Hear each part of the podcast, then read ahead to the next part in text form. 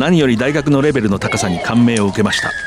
ここが日本の良いところでしょう。2015年2月元ウェールズ代表ウィングシェーン・ウィリアムズ。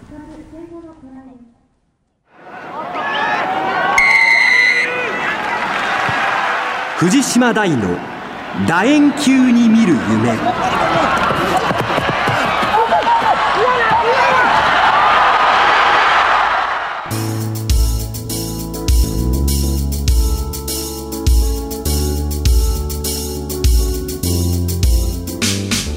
こんばんは。スポーツライターの藤島大です。この番組は毎月第1月曜の午後6時からお送りしています。まずはこの1ヶ月を振り返ります。なんといっても8月27日女子日本代表アイルランド代表29対10で退けました。タックルまたタックルでこうセットプレーでしっかり対抗してまあ日本の湿度湿気を味方につける、まあ、かつてテストマッチで何事かをジャパンがなす時の一つの姿。がここにありましたね。4569人の観客。これはまあ女子ラグビー15人制としては非常にこう大きな数字。もう歴史を刻むような一日でしたね。でこの4500人強の人たちが間違いなく15人制の女子ラグビーは面白いと思って、まあ、帰宅したことは間違いないと思います。そしてまあアイルランド戦のまあ最終テストマッチの日ですね。渋宮ラグビー場で歴代の女子日本代表それから女子セブンズの、まあ、日本代表キャップ保持者へのこう授与式が行われました。キャップっていうのはその、まあ、テストマッチに出場した選手いわば表彰の意味を込めた伝統の帽子ですね。でまあハーフタイムにそう6名のかつての女子ジャパンの人々がこう紹介されて私も創世記知ってるので感激しましたね。岸田紀子さん日本代表キャップナンバー1ですね。この人が本当にその女子ラグビーがまだいわば、まあ、社会の繁栄でもあるんだけれども日本ラグビー協会からこういわば、まあ、遠ざけられてというんですかね。そういう時期にもう本当にひたひたと努力を重ねて基盤を作っていった根であり茎である、まあ、そういう人ですね。渡辺志保子さん。もう初期のスタンドオフスクラムハーフ。世田谷レディースから始まって後に東北に八戸に移られてまた東北の女子ラグビーを牽引してきた。人ですね。まあ、そういう人たちが初めてと言っていいと思います。いわば証明を浴びて歴史的な瞬間でした。で、その女子日本代表、10月8日に開幕する女子のワールドカップニュージーランド大会に出場します。8月29日、国内のテストマッチを終えて、南アフリカ、アイルランドと計4戦2勝2敗、国内テストマッチの総括の会見を行っています。南咲キャプテンです。キャップ授与式もあり、歴史的な日に、また歴史的な勝利をすることができ、ここにいる40名全員で勝ち取った勝利だと思っています。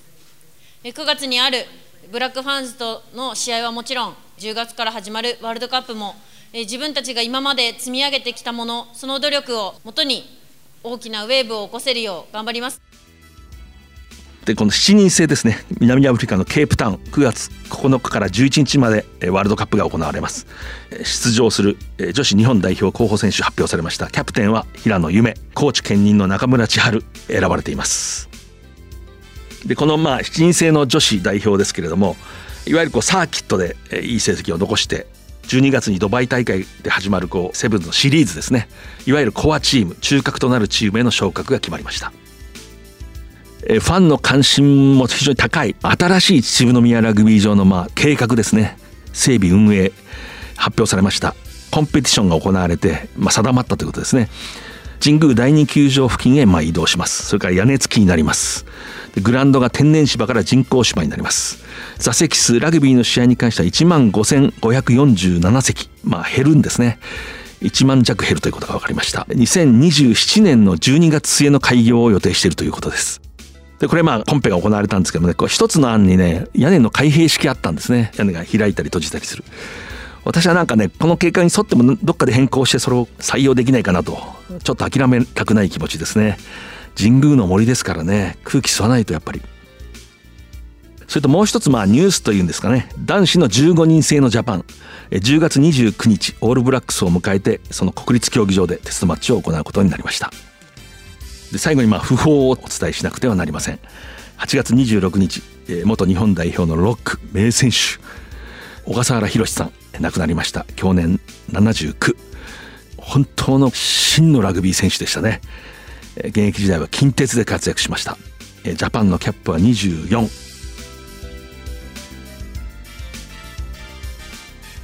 藤島大の楕円球に見る夢。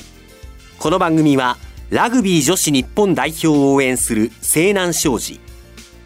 男子日本代表を応援する SMBC の提供でお送りします。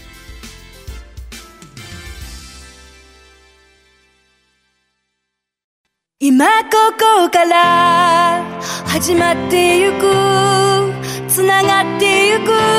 最初は日の当たらない存在だった。私の夢だけど今や世界が舞台となった。一人じゃないあなたと輝き桜そう。リサイクルモアウィーキャン西南商事はラグビー女子日本代表を応援しています。社会人生活が始まった。さあキックオフ。一人で大きな仕事に思いっきりぶつかって。激しいタックル。一人で初めて契約を取って。トライ初トライです。その時初めて知った。応援席湧いています。俺は一人じゃないって。共に前へ。SMBC はラグビーを応援しています。スポーツライターの藤島大です、えーゲストスポーツライター関西在住です。静め克也さんです。お願いします。どうも、こんにちは。しずめと申します。よろしくお願いいたします。この番組2度目の登場なんですけれども、はいそうです。ーちょっと略歴を私の方から。えー静め克也。えー1966年大阪府吹田市。でまあ、まあ、育ちました。6歳から大阪ラグビースクールで楕円球と戯れて。で大阪府立摂津高校それから立命館大学、まあ、ラグビーをずっとこう続けて、えー卒業後大阪のデイリースポーツそれからスポーツ日本新聞で、まあ、整理。整理っていうのはこうレイアウトしたりするえー担当ですけれどもね。それと取材記者を経験して記者時代野球とラグビーを主にこう担当しました。えー現在は独立してスポーツライターとしてラグビーマガジンそれからおなじみ関連サイトのラグビーリパブリックそこのラグリパウエストというまあ名物コラムをずっと発信しています著書あの野球の著書も複数あるんですけれども、まあ、最近はラグビーが好きやねんという、まあ、その連載をまとめた一冊があります。でまあ関西に限らないんですけどまあことに関西の大学シーンにも非常に詳しいということで、え大学ラグビー開幕を前にいろいろ話したいと思いますけどその前に最初に先ほど私伝えましたけど小笠原宏さん、えかつての日本代表のもう名ロックですね、え79歳で、え亡くなられました。8月26日ですけどもね静めさんもこの小笠原さん、まあ、ワールドの監督などをしてたんでそれから立命館の指導したこともありますね。ワールドの監督の後に、立命館の、えー当時の監督に広野という方が、まあ先輩なんですけどいらっしゃって、その広野監督がワールド時代に小笠原さんに教えを受け、まあポジションも同じロック、ということで呼んでこられて、コーチをされて、その後、拓殖大のコーチもおなさった。それも、えー監督になって遠藤さん。これはワールドの、まあフロントローなんですけども、ワールドというチームがありまして、チーム自体はあの廃部になったんですが、そこで、まあ、そのつまりその教え子から非常に慕われるそうですよね。選手だったというつまりまあ写真見たらわかるんですけども、はい。こわもてでこうちょっとこうぶっきらぼうでわざとこうちょっと偽悪的な雰囲気を漂わせて、まあ、現役時代は近鉄で活躍したんですけれどもそれとまあいわゆる大西ジャパンの中核を担った、はい。まあ、存在なんですけどもねモンスター小笠原。こわもてだけど今聞いてたら教え子筋の人がそういう人を招いて。絶賛するんですよ、ん。小川さんのおかげでというのを、まあ、三宮にバーがありまして、コラプシングというマスターがいるんで森本さん、えーこの方なんかももう小笠原さんが神様のようにやっぱり、えーラグビーを教えてもらったと、まあ、この方は大阪体育大学の OB なんですけれども、まあ、大大で坂田えー義弘坂田先生。でワールドで小笠原さんまあ、この2人がやっぱり一番ラグビーを教わった人だと,、というふうに今でもおっしゃってますね。まあ、小笠原さんは私もこう会ったこともありますし、いろんな周りの人に聞いたこともありますけれども私がまあこれ本にも書いたことあるんですけど好きなのはあの大西哲之助さんがジャパンの監督の時に夏合宿やっぱり禁酒なんですね一応ね合宿だから。ところが最初のミーティングでこの中で晩酌しないとどうしてもかなわんというやつがいるかって言ったら小笠原さんだけが すっと手を挙げた。そら岡だけは飲んでいいって。これね亡くなる前の岡仁さんもこの話してましたね。あれは多分横にいたんでしょうね。あの、あの時やっぱり大西さんってのは大したもんだと思ったと。こうそうやって人の心を掴んでいくんだって。そうですね、つまりその選手個人個人にコーチングをしてたということですな、大西先生哲之先生はできたとからやっぱあれだけのチームができたし、いまだに本当に、えー、山口良二先生ですね、まあ、富士見工業の総監督、今、京都工学院、それから坂田先生、まあ、関西協会の会長やって、今もう抜かれてますが、それから横井明さん、えー、横井さんの弟さんですね、えー、日本代表を長く続けられた方、皆さんが、やっぱこの時代、日本代表に入った人は全員尊敬しているという、まあ、素晴らしいやっぱり。だからそういうコーチングがあるからみんなそういうふうに慕う部分があるんでしょうね、うん、小笠原さんがそれでそうするとこうなんか部屋にやっぱりこうみんなの酒が集まってくるっつってましたね。みんなずるいんだってそれでこっそり俺の部屋に飲みに来るんだっつってましたけどねそこをまたこう踏み込んでいかない鬼先生も素晴らしいと思うわけですね。踏み込んだらもうそれで崩れてしまうので、この分け方ですよね。まあ、はい、小笠原さん、弘前実業青森のね、はい、野球の投手だ、ピッチャーだったんですね。で自衛隊に最初入ってラグビーを始めて、はい、でラグビーをしてほぼ3年ぐらいであのオールブラックスジュニアの有名な試合、はい、1968年ジャパンの遠征に行って勝つんですけどもね。その時からもう主軸ですよね。はい、えーなかなか面白い魅力のある人でしたね。そうですね。うんうん、これだからラグビー戦後70年史のベースボールマガジン社から出ているんですが、うん、そこでこの藤島さんがですね、新年の下僕という原稿を書いています。それをね、まあちょっとこれも古本の部類に入るのかもしれない、まあ5年6年前の話なんで、これ非常にいい原稿ですね。そこにもそういう話が山盛り入ってるので、まあ、例えばですねそのニュージーランド遠征行った時にですねこの人だけ太って帰ってくるんですよ。そうそうそう78キロやったの90キロこれはもう全部藤島の取材書いてるものの受け売りですよ。太って帰ってきてでなんでやねんって聞いたらもうそのとにかく当時は肉が食べれないと。で肉を食べるなおかつホームステイ先でホームステイのファミリーが喜ぶ飯をいっぱい食うと。で一人だけで練習はないまあほぼ試合。一人だけ帰ってくると。素晴らしい。仕事がないのがいいですね。そうそうなんですよ。この当時はもうみんな仕事してましたからね、えー、この後佐さんがニュージーランドに留学に半年カンタベリ大学クラブで行くんですが、うん。うん、この時もですね会社を一応給食という形で行くわけですよ、うん給料は出ない。で、まあ、帰ってきたらまた再雇用しますと。うん、つまり、えー、69年とか、まあ、そういう時代だったと。そうそう。ですね。小笠原さんそれで90キロ、まあ、78キロが大体90キロぐらいになって日本に帰ってきて元の生活に戻るんだけどなぜか体重そのままだったって言ってましたね。不思議とそのままだったんだって言ってましたね、はい。えー、まあ、いい時代ですね。そう。まあよく飲んでおられたみたいですし、まあ、その辺でねあのカロリーはやっぱお酒高いので、うん、まああの体重を維持したのかもしれませんけれどもはい。いい時代です。イングランド有名な6対3の試合1971年6対3の試合の試合を通した映像が残ってないとされてるんですけれどもニュース映像あるんですね。こうニュース映像。ジャパンのキックオフがあって、はい、蹴り込んでイングランドがあの白いジャージのイングランドがモール作る。そこに小笠原さんがバチンと入って、はいモールの中からボール持ってそのまま出てくるんですよね。でビューッと走る。でそこでフィルム途切れるんですけど、はい、で僕はその映像を本当に見たのになんか一応本人に確認してあれは本当ですよねって、まあ、本当に決まってるんですけど、はい、溝内を殴ったらボール離したって言ってましたね。でこの時に藤島さんが書いてるんですけど大西監督からの指示は1点、うん、一言ですね。行け懐に入れと。この簡潔なこのですね。素晴らしいコーチとしてのもう理想的なこの指示ですよね。もう具体的に何をしたらで、まあ、結構あの当時のラグビーは荒っぽいスポーツだったのですね。うん、まあ、これはもう今はもうそんなことダメですよ。でもだから当時、殴らなかった試合はと藤島さんが聞かれると、ないと。もちろん笑わないで答えたと。で、この辺もまあまあ、あの、まあ、リップサービスが入ってるのかもしれませんけど、うん、まあ50年前のラグビーというのは、そうそう映像がつまりないので、うんで、えー、今、そのタッチジャッジですね、えー、アシスタントレフリーにも、今、アピールの権限があるんです今、昔はなかった、もうレフリーの一人、笛を吹く状況なんでブラインドサイドで何をしてもわからないと。もうこういう時代を生きながらえた人で、えー、それは別にだから相手もそういう人でした、で人というかまあそういう時代だったということですね、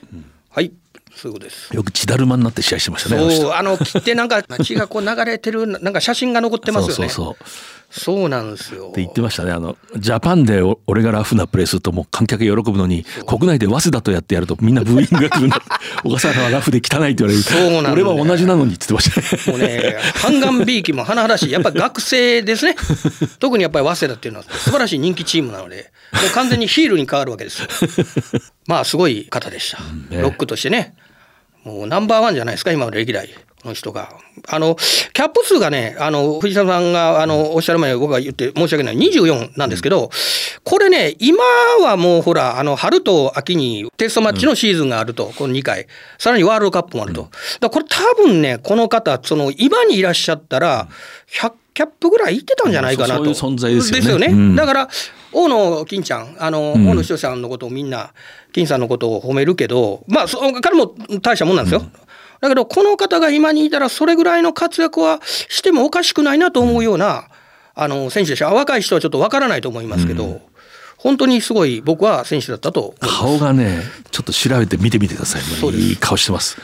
で当時やっぱりそのウイングでそこで坂田先生がボールまでビャーっとトライ取ったり、まあ、亡くなったアシュラ原さんというねプロレス界にその後転身するんですよ、プロップがいたり近鉄ほんでハーフに今田今田さん、今中大のまあ OB 会を束ねているようですけど、まあそういう方がいらっしゃったり。まああの頃の近鉄っていうのは非常に多種多彩で素晴らしいチームだったなと、その中心にこの小笠原さんがいたと思います。なんていうか日本のラグビーの歴史ではい。絶対欠かすことのできない、はい。まあ、大きな大きな存在でした。はい。えでここからあの、まあ、大学ラグビー開幕ということで、はい。今日関西からわざわざ新幹線で来てもらったんで まず関西のね何でも知ってますから。いやもうね、そんなに試合も見ないで、ただ今ね、結構映像があるでしょ。うん行かなくても見れるのは楽ですよね。それで、本当は行かないといけないんですけど、えはい。昨シーズンの、まあ、戦績をもとに喋ればね京都産業大学がもう本当にね。やっぱり出てきますよね。ベスト4全国選手権のあわや帝京を倒すかというね今季もここまでのこういろいろ練習試合その他を見ると一応京都産業大学が中心で先頭を走ってる、まあ、これは見立ては正しいですか、正しいですね。うんこの夏ですね、この菅平の、えー戦績を見て、まあ、日大に68対22、去年の大学選手権で対戦してるんですが、その時は1点差で、1点差で京さんがしのいで上がって、ベスト4で、次の、えー準決勝で帝京と対戦すると。で、7点差で敗れると。で、その、まあ、去年はえートントンだったチームに対して、まあ、大学はもう毎年これ、戦力変わるんでね、うん。あそれはもう当たり前のことなんですが、まあ、ちょっとお溝を開けた形になったと。えーで、56対0、流通経済大。で、まあ、早稲田には26対40と取りこぼしてしまってますけど、夏は藤島もご存知、皆さんもご存知のように、まあ、あの、いろんなこう目的を持ってやるので、勝ちに来てない部分があるんですよね。まあ、例えば、キックを使わないとか、ディフェンスだけやるとか、そういうフォワード戦に集中するとか。なので、まあ、この点数がすべてその秋に直結するかどうかわからないんですけど、やっぱりね、フォワードがしっかりしてるので、いいなと思いますよね。で、1年のね、シオネ・ボルテレという選手が目黒学院から入ってきました。で彼はね、プロップをやってたんですね、去年は、目黒学院では。それをセンターに持ってきてるわけですよね。それを見た関西の大学リーグ委員会のまあ重鎮の方がですね、フィフィタの1年生の時と突破力は変わらないと。で、やっぱりディフェンスは上違うかと。これ違うかというのがミソなんですけど、う んだからそれもこあの個人の独断が入るんですけど。その味噌っていうのが今面白かったですよあ、ねミスですね。うんだから、これね、つまりそのセンターでのやっぱり突破力で、だからプロップに持ってきて破壊力があるのはいいんです。まあ、京さんはやっぱりスクラムを記事と組むチームなので、やっぱそこは選手がいてると。ん。よりもやっぱりセンターで使まあった方が、そうですね。はい。まあ高校の時から複数ポジションをこなしてましたね。はい、フィフタというのはあの天理大大学出身のね、えー今近鉄にいる日本代表選手になった選手なんですけど、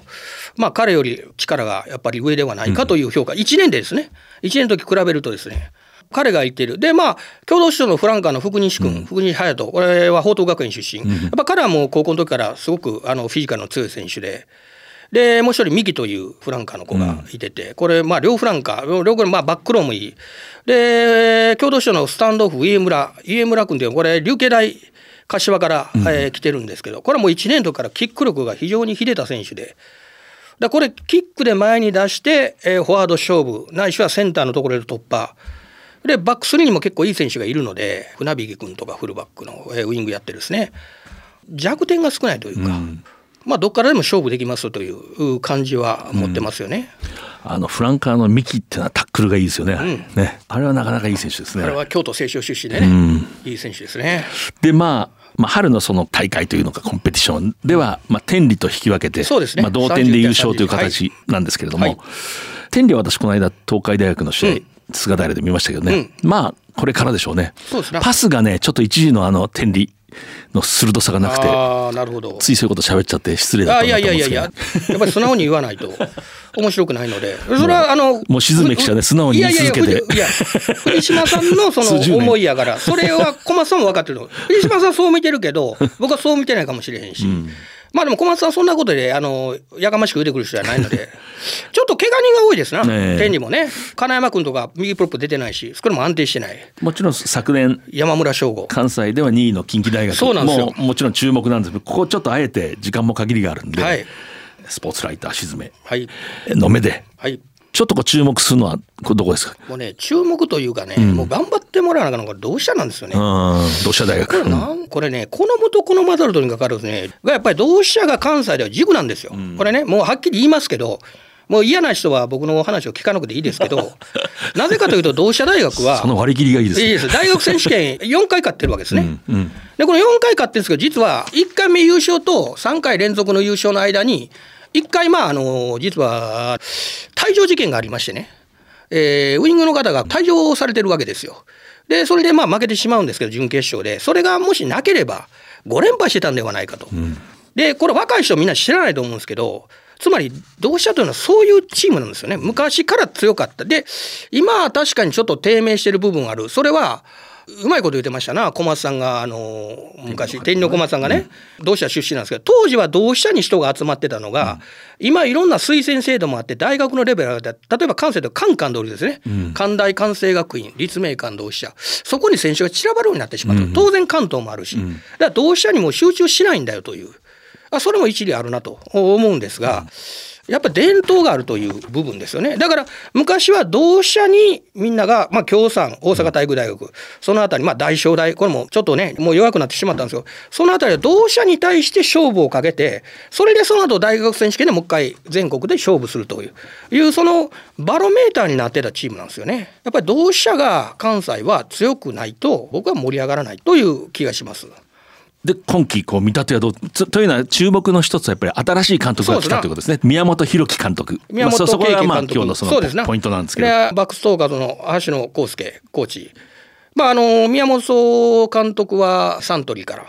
橋野コーチはキャノンからの出向という形で来てます。で形がやっぱりまあもうその秋以降に出てくると思うので、ちょっとまあ東海にはあの19対58で大差をつけられて夏は東海大には負けてるんですけど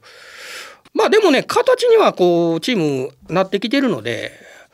やっぱりそのフランカーの柳本君あの首相ですな。これがやっぱり先頭に立ってチームを引っ張っていくという。まあこれ上昇学園の時から縦に強い選手だったんですけど。高校の時は私このいいリーダーだなと思っああなるほど。記憶がありますよ。そうですね。このキャプテンはいいなと思った、はい、やっぱり強さあって、自分の体を張ってこうチームに鼓舞できる選手。でまあ1年生であの、まあ、大島大臣スタンドオフ。まあこれ去年の加納一戦君をセンターに下げたりして使ってるみたいですけどこのスタンドオフもルーキーなんですけどやっぱり京都清州時代から評価が高く非常にあの動きもよくパスもよくてっていう。ところですね。その辺をまあスタンドで使うのか加納君をセンターに下げてダブルスタンドで行くのか、まあ、その辺ちょっとどうなってくるかわからないんですけど、1年生にもそういう選手がいる。それからまあ大阪桐蔭のナンバイトの林圭斗君、まあ、これも、まあ、大阪桐蔭はもともとフィジカルを鍛え上げるやっぱりチームなんで。生駒山中の土のグラウンドでやっぱりぶつかる稽古みたいにこう倒されるとその体にが強くなってくるというかね、芝生じゃない分。やっぱ大阪桐蔭はそういうフィジカルをきちっとやっぱ鍛え上げてくるチームなので。はい。でまあどうしたこう映像で見る早稲田戦悪くなかったですね。あの非常にこう前に出るタックルが、うん。コンタクトが強くて早稲田かなり手こずってましたね。なるほど。でえーおそらく途中に大敗したりいろんなことが練習試合であったと思うんですけれども私はこれまあ自分もコーチ経験があるんでなんとなくわかるんですけど、うん。新しい監督が来て新しいビジョンまあどうしたらやっぱりアタックなんだと攻めるんだと多分そういうの植え付けてると思うんです。それとフィジカリティが足りないんだと、はい。関東の強豪に比べて、多分この2つを植え付けてる極端にそこにこう多分練習を傾けてるんで、はい。あるとここういびつになるんですけど、多分これ必要な段階で、ある時期が来たらきっと強くなる可能性あるんじゃないかな。あのーやっぱりね監督が変わったら変わるんですよ、ん。方針変わるわけですから。でまあいろんな思いもあるし学生の。ただそれをまあきちっと納得させていけるかどうか、で同志社はやっぱりそういう意味では帯会なんか考えてこの2人を連れてきたわけで、あの年齢的な若さ的な部分はありますけどその分やっぱり現役をやってて近い部分で、兄貴的な存在でいろいろ自分の経験を話できる。まあ、つい最近やってたということも喋れるし、まあ、宮本監督サントリーの出身。サントリーサンゴリアスってのはね練習厳しいんですよね。真面目にきちっと練習するチームで。伝統がある、はい、そういうものはおそらく落とし込んでいくんだろうと思いますけどまあその途中でいろんなこと起こるでしょうけれど、えー、私もねあの早稲田のコーチしたことあって5年やったんですけど結構ねあの猛練習系のこの選手層でここに勝つにはやっぱり走れなきゃいけない。ものすごく走る。ものすごい反復でこうタックルの練習、ディフェンスの練習する。そうするとね、どうしてもある段階怪我がものすごい出たり、はい、あとやっぱ選手のストレスがこう溜まってこう、ちょっと弱くなる時期あるんですね。はい、でもそこでこうしらっとこうしてないとコーチは、こっちは長く生きてたんだから、この後いいことがあると知ってるんだっていうような顔して、やっぱりそこは大事なんですね。そこで細かく妥協してるとこう伸びなくなっちゃう。あの、すべてうまいこといきませんのでね、一回その落ち込む時期もあるけど、ねそこでどれだけ辛抱できるかいうことですわね。危険なのはね、シーズン序盤の調子がまだ上がらない時にこうポンと足元を救われたり、はい、その可能性もあるんですね。はい、だからこの辺も同志社非常にこう注目する。はい、でやっぱりこう同志社っていうのはクラブの大義のようなものがどっかにあって自分たちで伸び伸びと攻めていくんだみたいな、はい、それはそうですよね多分関西の。まあ昔から形のないのが同志社ラグビーやという話をしてて、うん。うん、まあ昔から今はそうじゃないですけど縦の明治横の早稲田、うんまあ、明治はフォワード中心に縦にいった。で、今、早稲田はバックス展開。まあ、フォワードにそんだけの強さがないから、バックス展開。まあ、今、両方ともいい、あの、明治もいいバックス持ってて、早稲田もいいフォワードを持ってますけど、どうしたらそういうカテゴリーではなく、まあ、その時その時のメンバーを見て、で攻撃方針とかやり方を決める。でそのためのそのベース、まあ、あの外枠フレーム、まあ、その例えばさっきおっしゃったフィジカリティですな、うん、走力とかウエイトの力をつけてあとは学生が決めてやっていくと、まあ、そういう流れが一応ある大学ですよね。だからそういう意味においては大学スポーツらしい部分はあるのではないかと、うん、ただまあその辺もこの2人の監督とコーチがどこまでその部分を入れながら自分らの色を出していくか、まあその辺はこれから勉強していくとこだと思うんですけど。例えばこうきっちり決め事があってそれを遂行するためにものすごく猛練習をして反復をしていくっていう作り方すると選手の自由性というか個性がなくなるって考えがちなんですけど多分そんなことないんですよね、うん、そんなの人生の中でほんのわずかの時間だし宿澤さんってあのかつてジャパンを率いた宿澤弘明さん、はいね、あの人がよく言ってましたね。決め事があったって最後その通り攻めて抜けてパスするかキックするかは自分で決めるんじゃないかって言ってましたよね、うん、そんな決め事を決めることを恐れることはないって私もそう思うんですけどね、うん、いや型にはめても自由な人間は多分自由だし本当にこうスポイルしちゃいけないけれども一人一人の能力と人格を、あのそこはものすごい気をつけなきゃいけないんですけど作戦が戦法がくっちり決まってるのは別に全然その。選手の自由性を削ぐもんじゃないって私はねなんかこう。あの全てその通りに今おっしゃったようにやれるわけではないので。確かに同志社はね昔の文献見るともう大昔ですよ。創世紀にアメリカンフットボールみたいにこう股の下からボールをヒュッてこう後ろになってドロップゴールを狙うとかね。ボールを囲んでねペナルティで誰がこうジャージをこう膨らまして 誰がボールを持ってるか分かりますそういうこう気質とかはあるしまね、まあ、大学ラグビーの楽しみっていうのはそういうのをややデフォルメした形で、まあ、みんなが楽しんでいくっていうのをねこう楽しみで。私あの岡仁さんつまりその同志社の先ほど静部さんが言った黄金時代も率いていた。中高の祖ですね、うん先生。あの人がね割と亡くなる少し前に私自宅に行って話を聞いたんですけれどもね、うん、この言葉よく覚えてますね、はい、同志社はいつもいつも勝つわけじゃないと、はい、しかし勝った時は素晴らしいんだと。それが同志社のラグビーだと思ってるって言ってましたね、はい。これなんか早稲田との対比でした。早稲田の人はいつでも勝ちに行くでしょ？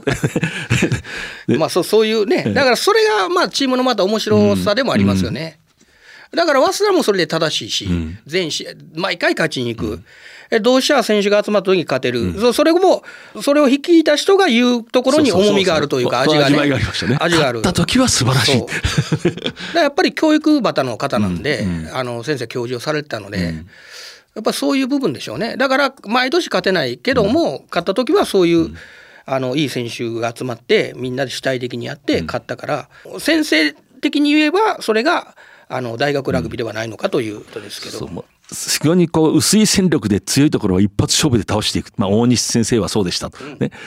私はでもね強いもんが勝つべきだと思うんですよね。って言った。ね。弱いものが勝ったらいけないんじゃないかと思うんだって言ってた。あれもちょっと面白かったですね。ででも僕はちょっとね、でも出身があの人は天王寺高校で、もしね、天王寺高校の監督になったらね、やっぱ私学のね、選手がたくさん集まるところに一発勝負仕掛けるんじゃないですかって言ったら、うん、やりたいかもしれませんね。一番面白いからねって言ってましたよ。その辺が面白いでしょ。岡先生のそういうことが全否定はしないんですよ。うんあでもお前の言うこともわかるなって言ってね。岡先生の言葉2つ平尾さんも言ってましたけど、ええ。私も間近で聞いたんですけど、まあおもろいやないけど、しゃあないやないかと、ペナルティーでキーそうキーワードのこの2つですね。おもろいやないけど 面白いおもろいおもろいがやってみんやと、ラグビーはだから自由やと、だから何でもええやったらええんやと。で負けたらしゃあないやないかと。これね奥が深いなって50超えたら思うんですよ。いやしゃあない仕方がないことが 世の中にいっぱいあるわけですよ。僕もだからあの本当にまあまあこの仕事して、まあ父親の絡みなんか知ってた部分もあるんですけど同志社の OB ではないのにいろんな話をしていただいて先生の敬愛に接せられたというのは、まあ幸せやったなって思うんですよね。だから僕もそのやっぱり同志社のそういうのは残してほしいなとは思うんですけど、自由にやると。でもまあ今の時代の流れがあるコーチ陣の考え方もある選手のその気質もあるそれをまあどうやってやっていくか。まあ現場はねあの本当に一生懸命やってますし、まあ、今同志社の OB 会。現場でやってるのがあの幹事長が中村直人、はい、これがあのねあのなおかつ酒店の社長で。元ジャパンサントリーですな。はいほいで副幹事長が谷口純一。これは電通う務めて。これはあの、えー大学の時に日本代表に入って北米遠征行くんですけど、結局ラグビーでは飯が食えないということで電通に入って今航空代理店でバリバリやってるんですけど、まあ、この2人が週になっていろいろ考えてやってるので僕はあの個人的には応援したいなという気はありますよね。伝統をこう分かりながらどうしていくのか、うん、まあ難しいとこですよね。うん僕はあの、その岡さんと最後に会った時に、こうも言ってましたね。早稲田の人たちって絶対って言うでしょうって。僕は言えないんですよって言ってた。これ面白いね。絶対はないんですよね。でもその絶対を信じたわけですよ。そうそうそこに同志社と早稲田の差があって、それはそれはそれで面白いわけですよ。大西先生は絶対を信じるわけですよ。で、岡先生は絶対はないんじゃないかと。でも、あの、大学選手が両方とも優勝してるわけですよね。ねもちろん早稲田は最多の16回大学選手権優勝、同志社は4回。だけど、その本当に色が、だから大学スポーツ面白いんですよ。まあだからこういうどっちが正しいとかじゃなくて、まあ好きかどうかですよね。どっちに私の意見が傾くか、私の思いがあるから。だからそれやから大学スポーツって、ええん違います。一つじゃないんですよ。やり方が。で、それはなぜかというと、まだ未熟な人たちが、社会に出る前の人たちが、まあ、だからそれがやるので、岡先生おっしゃったように、天狗にならないやつがどこにいるんやと。で、ええ加減なやつもいるし、ね、もう僕もそうです。遅刻はするわね。忘れ物はするわ。もう約束も俺でもその人たちをどうそのラグビーによって変えていくか、っていうことだと思うので、うん、あの早稲田のやり方も素晴らしいしじゃあ同志社のその岡先生の考えが間違ってるからこれもこれでまた、あとはだからあなたたちはどこの大学でやりたいんですかっていうことですよね。ああ、そうかそうか。そう、早稲田に入るのはちょっと勉強せないといけない。まあどうしても当然ですけども。その辺がね、ちょっと勉強せなあかんのがちょっと辛いなと思うんですけど。でまあ今でもやっぱり新監督なんでなんか練習試合も途中まではキックを封印してたっていう関係者に私聞きましたけれども、ある種試合をやりながらフィットネスやってるようなところもあるし。逆に言うとキックは使えるんですよ。ね。ら今言ったその大島君がいてる、あー。それから加納君がいてる。ん。あ別にキック使えば使えますやんと、せやけど今言ったようにそれで夏勝っても仕方がないでしょと、え上を目指す上を目指すことはこの大学もそうやけどどうしてもね去年一昨年ぐらいは勝たれへんから日本一位どうすんねんみたいな話になって、関西制覇山上監督の時に最後勝ってその前まで7、7年入ってまあここ14、5年で2回ぐらいしか優勝ない、でもやっぱり日本一目指そうでって、中尾明さん今副部長の息子のあ中尾大成君なんかがやっぱり日本一目指しましょうって、いう中において同志社はやっぱり日本一を目指すチームだと、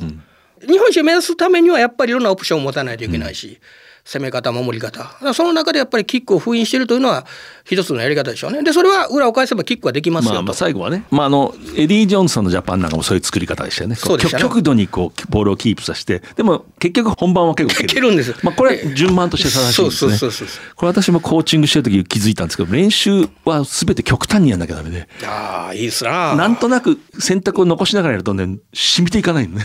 もう絶対これをやり続けようって2ヶ月はっていうような感じでやっていかない。素晴らしい。え染みていかない。いいなあ言葉がね。ーでまああのあとちょっと関西あとまあ母校立命館、はい。えーどうですか？いやあんまり私取材してないんで すいません、あんまりねあの自分の学校を取材するのはよくないと思うのがあって、ね、あのなのでまあまあせやけど去年鬼塚さんがヘッドコーチになって同志社から鬼塚龍太さんが。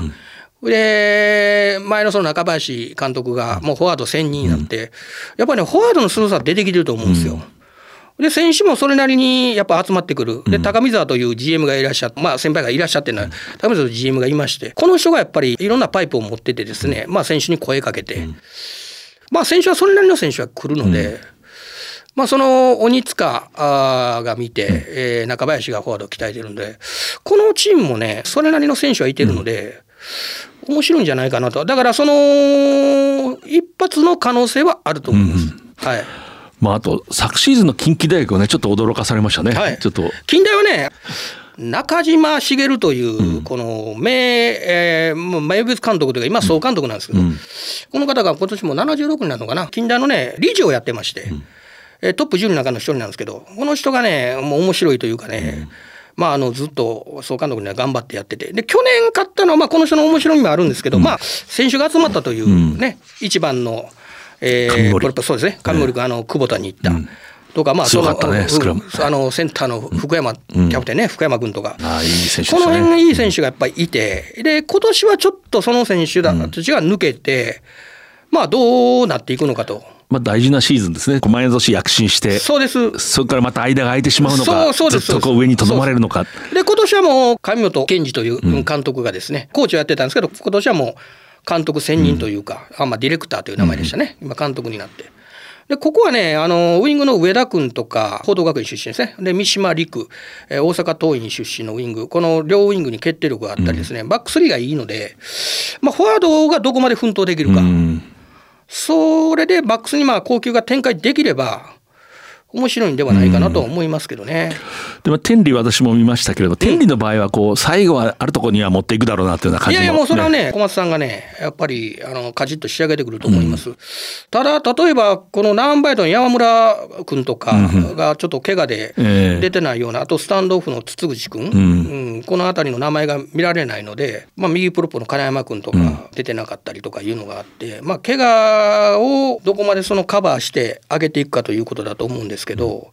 きちっとしたチームなので明治と引き分けてますしね、12対12まあ帝京とは7対5でちょっと点差がついたんですけどまあ天理も面白いと思います、天理はね大学選手権優勝するそれ数年前だったと思うんですけどね、私が大学の時コーチした、まあ、その時の選手で前田龍介ってスクラムハーフで,、はい。で近鉄に進んで監督もしましたけど、はい。彼とかラグビー場で話した時になんか天理のことを私は聞いたんですね。関西にいるからはい。詳しいと思って、はい天理大学どういう印象を持ってるって聞いたらね、はい。あそこはねラグビーがしなるんですよって言った。すごい表現だ。で要するに留学生も突進型の留学生も天理のしなるラグビーの中にこう組み込まれていく。あああなるほど。そういう表現があるとか。前田さんはねあの関大の関西大学のコーチをしてたので、うんまあそうかそうかそうですね。で高校は天理でしょ、うん。天理高校なので。まあその近いところでいろんなものを見れてるという、だからその言葉っていうのは正しいと思うんですけど、でラグビーって何ですかってならもうはっきり言ってました。スクラムとブレイクダウンやと、うん。昔ね。あの1年ほど前かな。たまたまぼーっとしてる時があってグラウンドでごーっと小松さんグラウンドを見ててすかさず行きますよね。ぼーっとしてると見たらすかさず寄ってって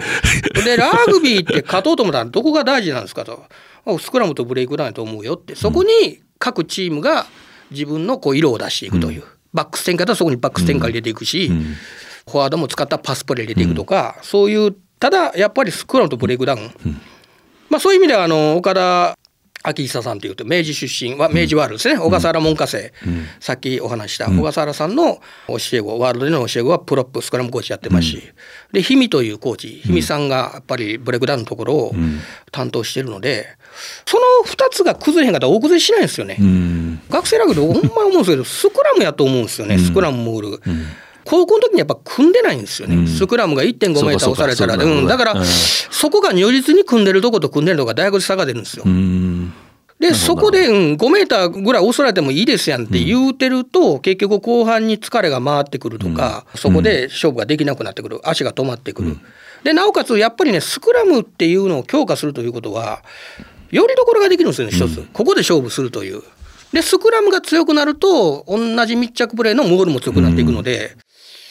やっぱねスクラムって僕まあそれはずっと共産大の大西先生が、今相談役にして本当にスクラムスクラムに出たんがこの年になってきたらそうやなって思うんですね。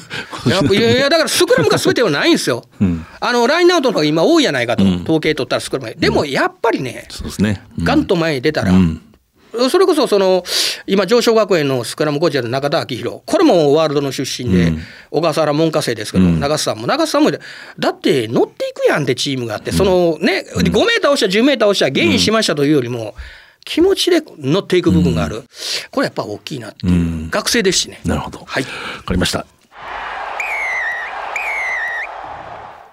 でまああの関西もじっくり語っていただきましたけれども関東も実は静め記者は抜かりなく、まあ、関東愛してるんでね。関西人の分際で、はい、でまあ春の戦績見てもやはりまあ帝京大学が一つ中心になっていく、ね、まあ、新監督ですよねここも、うん、相馬監督。はい友和。ジャパンのプロップでしたけどはい。もう僕はねこれラグビー界の西郷隆盛と呼んでるんですけど、うん、なんでですか？いや人を包み込む力があるんですね。もう山みたいな体してますからねそれで包み込むじわーっと人を包み込む。だから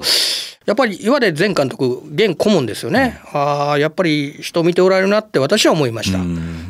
選手層はやはり熱い。そうなんですよ。やっぱ熱い上に、まあ、留学生もこう聞いてくるしあのここのプラスアルファがあって、まあ、明らかにやっぱり軸になっていく。いやそれでねちょっと映像見てて思ったんですけどね、うん、これねバックラインがいいんですよ、うん、いいというのはどういうことかというと例えばラインが外に流れていくんですよね、うん、普通そのまま流れていくんですけどこれね提供って結構クラスで入ってきたりするんですよ、うん、ウイングフルバックが流れずに。で内に切れ込むと内側のディフェンスが少ないこともあって結構抜けるんですよね。でこれ誰が教えたんやろなって思って見たら、今年からコーチになった門司隆也さんがトヨタから、まあこれはリクルートもやってた方なんですけど。彼だけじゃないと思いますよ、何人かコーチいるんですけど、ああ、バックスラインもこれ教え込まれてるなと思ったんです。あの教え込まれてそんな当たり前の話なんですけど、ラインが詰まったらうち入れっていうのは、これを多分結構ね、厳しく言ってんじゃないかなと思うんですよ。フォワード当然強いんですけど、バックラインもね、気の利いたプレーをするんで、やっぱりいいチームだなって見てて思いますよね。うん。まあ、夏のこれも本当に参考なんですけれども夏のまあいわゆる練習試合天理には55対7、はい、で明治に54対19、はい、本当にそれぞれ負傷者がいたりいろんな条件あるんですけど、はいね。ね、早稲田には割とこう苦しんだというか、まあうん、あのせ競りましたね35対28。でこうやって見ていくと、まあ、東海大学が一方非常に充実して私も見ましたけれども、うん、いつものようにしっかり体を作って真面目にプレーをして、うん、プレーメーカーもいる武藤揺らぎそれからあのフルバックのね谷口。これいい選手ですね。これね1年から行政戸田行政のレギュラーでした、フルバックでね。高校でもねはい。でこれ優勝選手です、優勝メンバーですよ。これ大社あのやっぱりねこの行政の子が子がまあ上がってくる、それでねここ統一したいんですけどねこのチームのすごさね、木村秀幸監督のマネジメント力というかね、このチームを運営していく力、こうしたサラリーマンだったんですね。サンリオのぬいぐるみぬいぐるみに入ったことあるっつってましたね。すごいな。すごい取材してますね。そこまではね。こうね、木村さんがね、やっぱりね、サラリーマン上がりできちきちとするわけですよ。うんうん、で、だから、大崩れしないでしょ。うん、で、軸が分かってるし、そのやらないといけないこと。これ私が本郷高校から日体だと思うんですけど、この方は。この方がチームをきちっとまとめてるという部分で、まあ一回ベース4に入ってくる。で、リーグ戦を、まあ今4連覇してますもんね。これやっぱ大したもんだと思うんですよ。4回その連覇するというのは。すごいなと。今年もだから期待できるんじゃない。かだからここもフィジカルがしっかりしてるので、大崩れしないですし、面白いなと思いますね。これも本当に参考ですけど春は帝京大学に21対59、はい、で夏は同志社に58対19、はい、天理には41対19、はい、まあこういうまあまあ安定はしてますよね。まあ関西はなぎ倒されてますわね。だからやっぱりその辺の力っていうのはまあ去年も4強ですけども、うん、日本一にもなってないので、やっぱりどうしても日本一になりたいという気持ちがやっぱあると思うので。やっぱ東海がリーグ戦は東海大学がやっぱり軸になってくる形かなというふうには思いますね。それでまああとこう夏合宿を見てるとこう早稲田が上がってきたと感じがしますね。僕の中では本命はやっぱり帝京、うん、で対抗はやっぱり早稲田やと思うんですよ。うん、でそれはねやっぱり、ね、バックラインに選手今集まってます。これいい、バックラインは。まあ、太田達彦監督2年目。で、その前の監督の相良さん、相良奈美夫さん。これがまあ今チームディレクターになっていろいろ選手に声かけてる、まあ、あのリクルートをやってるんですけど、長年のこのリクルートの力だと思うんです。若干その推薦内容が難しくなってきてるとは聞いてるんですけど、やっぱバックラインがね、速いしうまいし、で、あとはだからフォワードがどこまでできるか。だけどそのフォワードも良くなってるんですよね。早稲田の関係者行くとスクラムが急速にここに来てあの中谷聡さんというまあコーチ。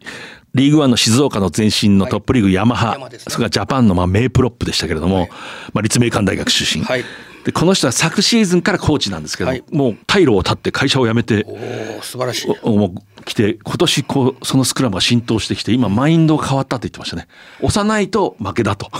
つまりスクラムを押すもんだっていう。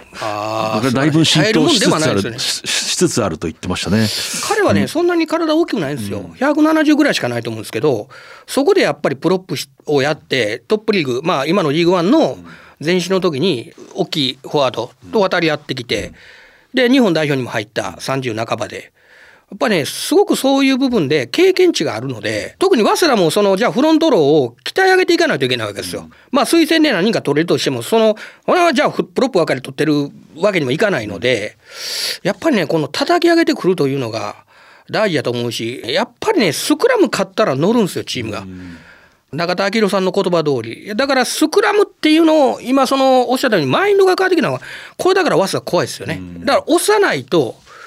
ダメだと。うん、うん。押すもんだっていうこう意識がねだいぶこう浸透してきた。でね私やっぱり早稲田の卒業生っていうか、はい、OB なんで情報が入ってくるんですけど、はい早稲田の卒業生はみんな面白いんですけど、うん、今一番ときめいてるのはね A チームの結果じゃないですよね。早稲田の C チームいわゆる3軍ですね。C チームが夏合宿で帝京に勝った。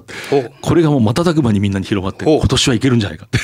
これ C チームがいけるんじゃなくて A チームがいけるんじゃないか。それはねどうしてかというと、早稲田に層の厚さが出てきたということなんですよ、うん、で早稲田は推薦で何人か取れる、うん、それはいる。だからトップの A チームはそれなりに戦える、とかその下は結局入賞を経て入ってくるから、まあ多い、多いというかそうでないけれども、まあ総実とか付属高校もあります総大学院も、でもその2つ目3つ目になるとやっぱり明らかそうの薄さが出てきてた。それが C チームが買うということは全体的に力がアップしてるので。伸びてきてるんじゃないかそういうこと。で6月5日にやってて早稲田 C 対帝京 C、うん、これ5対67で負けてるんですね、はい、で8月20日は29対7で勝ってるで、まあ、これはねメンバーが違ったりいろんなことがきてあるんですけど。まあもちろんもちろんもちろん。これはねこれにときめいてますね。早稲田卒業そらときめきますわ。C が勝ったっていう、うん、CB をどれだけ上げていけるかなんですよ、うん、そうすると勝手に A はお尻に火がつきますんでもうやらないといけないってなっていくわけですよこれは負けてられないぞって。だから本来僕思うんですけどいつも監督というのは BC を見るべきだと思うんですよね。A チームは放ってでもやりますから。だからそれをねできる監督とかコーチいうのが偉いなという、下のチームにモチベーションを持たせて勝たすということが、全体的なチームアップにつながるということをいろんな方もう一回考えていただきたいなそれは大変なんですよ、うん、大変なんですけどそうすると卒業生が出てもまた補充が効くようになっていると思うんです私は。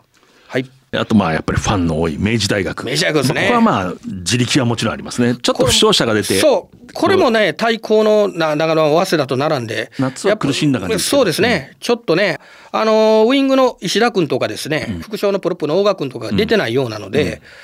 まあ、この辺りがまた戻ってくると、うん、特に石田吉平君なんかこの切れ味ですね、うん、先輩も見てるもう体小さいんですけどもうキュンキュンこういく感じですね、うん、昔ですね20年前にカンタベリー、まあ、オールブラックスにベン・ブレアというこのフルバックがいたんですけど、うん、170ぐらいですね、ね。うん、これシェーン・ウィリアムの多分重なる分なんですけど、まあ彼のステップなんか見てるね。これ小さかったからあんまり体勢はしなかったんですけど、ベン・ブレアは。すごいなーってかぶるんですよね、うん、だから全体的なマネジメントの上取監督と、うん、まあ、伊藤コーチヘッドコーチこの辺りでも回しいってるんでいやあの選手層もやっぱり熱いですしね。ね。まあ、選手層はもともと熱いチームだし熱いです。えー、今も本当にこう潤沢なんですけど、ね、やっぱりピシッとこう、まあ、真面目ですよね。いやだからね、うん、層の厚さでいうとねやっぱり一番いいのは明治と帝京に集まってきてると思うんです、うん、でその人らがやっぱり帝京も強くなったらなんで10回もやっぱ練習してるんですよ、うん、やっぱりね練習したら勝つしやらへんかったら負けるというこの鉄則ですよね。実にその通りですね。その通りいやこの2チームもそれをやってるわけですよ。ええいやだからそれはそれは強いよねって、だから他のチームはもっと練習しないといけないし、やっぱりね帝京も明治もすごいなって思います。あと慶応大学、はいそれから筑波、はいこの辺りもどどこに対してもこう一発勝負でいく可能性ありますよね。あのそういう力十分ある。筑波というのはさっき筑波行きますけど、っぱ東京師範ですよね。もともと東京師範学校。これ強いですから一番の東京師範 その後東京教育大ですよね。つまり教員になるにはここがもう軸やったわけですよ。うん日本の教員のん柱やったチームです。だからやっぱり今でも体育学院体育学部では日本で一番、まあ、偏差値に高いあの体育学部やっぱりみんなねここに来たいわけですよね。でここも割とこう学生主体でやってる、まあ、島崎監督というのがいて、これなかなか学生をこう抱擁していく。そういう中においてですねあのやっぱり筑波っていうのは人気がものすごくあるんですよね、能力高い子が多いですよね、だからその今おっしゃったように一発勝負なんですよ。一発勝負で勝てるだけの素材はここ揃ってますから、でこうねシーズン序盤に当たれば食う可能性ありますね。そうなんですよ、ええ。だからこの辺も面白いとこで、ええ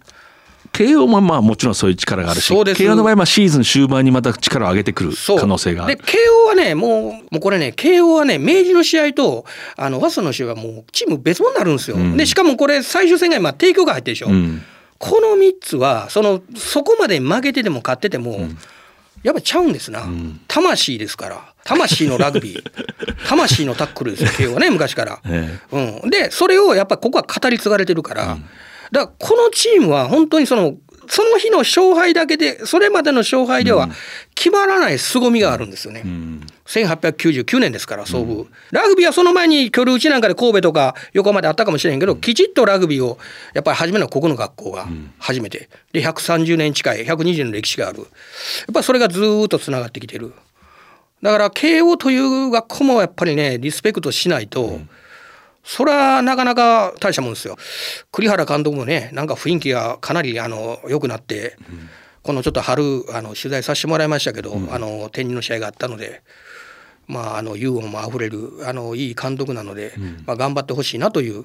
まあ、あの彼のことはあの日本代表のね2003年ワールドカップにも一緒に私、まあ、帯同した時でも素晴らしい選手でスピードのある。だ慶応というのも私読んで捨てがたい。だからこの辺りね本当リーグ戦あの対抗戦ってねどこが出てもおかしいんですよ、6チームまで。あの青学立教お日体その辺りも当然ありますけれども最大で3チームプラス決勝に出た2チームで5チームしか出られへんわけですよ。最大でね。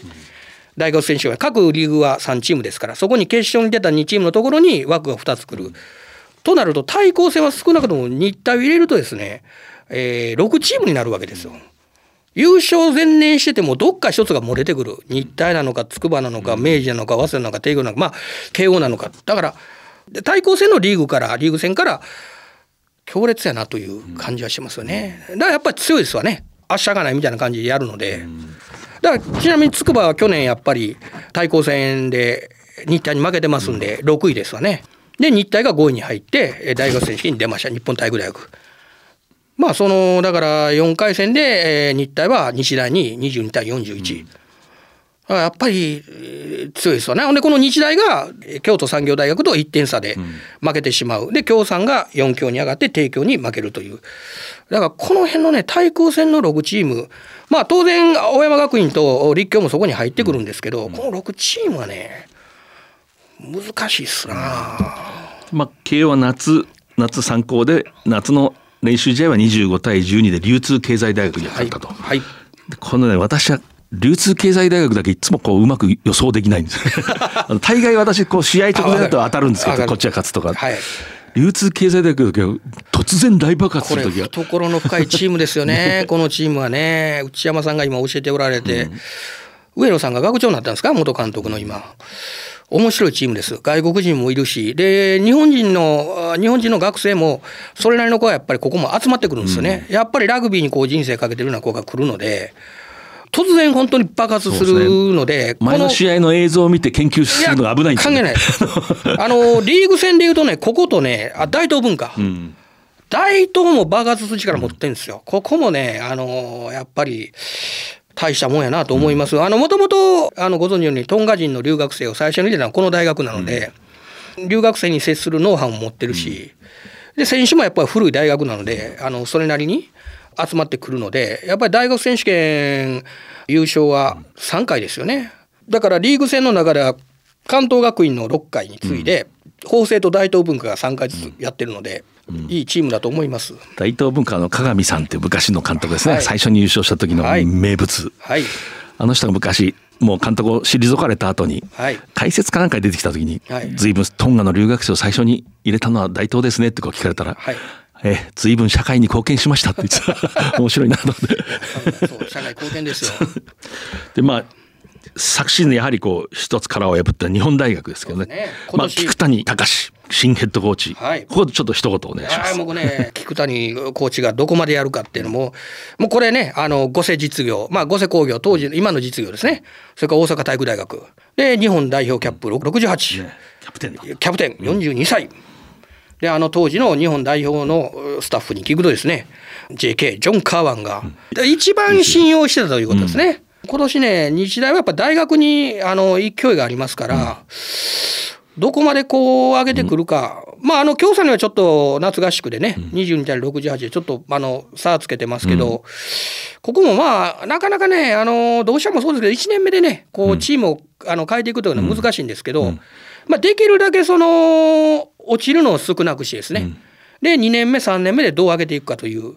ことなんですけど大阪体育大学出身なんでコーチングの理論なんかも学んでますし、実践的にあのできるんではないかと。でまあキャリアもある。今のはやっぱり学生はそういうキャップいくつあるかとか、日本代表やっててのも一つのやっぱりバロメーターになってくるので、そのコーチを推し上がる。そういう意味では申し分ないコーチではないかなと思いますけどね。あの菊谷ヘッドコーチに日本大学の私も解説なんかで一緒になる時あるけど、はいすごくさっぱりしてて感じがいいんですよね。あ感じがいいね。でこう選手自分がこう手がけた教え子なんかが出てるとすごい愛情があって、そうですい、い人間だなとよく思います。もうね、人間としては僕は最高だと思いますよ。なのでそういう人が今チームを率いているので楽しみだなと思います。結構ねコーチって監督とかコーチでさっぱりしてる人っていいんですよね。こううまく言えないけど。だから岡先生のおっしゃったししゃあないやないかですね。仕方がない。ということで綺麗にままとまったところいやーですいません。ありがとうございました。失礼しました。では今日はあの関西からわざわざスポーツライター静め早いですよ克也さんはいでした。ありがとうございますあり。がとうございました。失礼いたしました。今ここから始まってゆくつながってゆく最初は日の当たらない存在だった。だけど今や世界が舞台となった。一人じゃない。あなたと輝き桜リサイクルモアウィーキャン西南商事はラグビー女子日本代表を応援しています。社会人生活が始まった。さあキックオフ。一人で大きな仕事に思いっきりぶつかって。激しいタックル。一人で初めて契約を取って。トライ。初トライです。その時初めて知った。応援席湧いています。俺は一人じゃないって。共に前へ。SMBC はラグビーを応援しています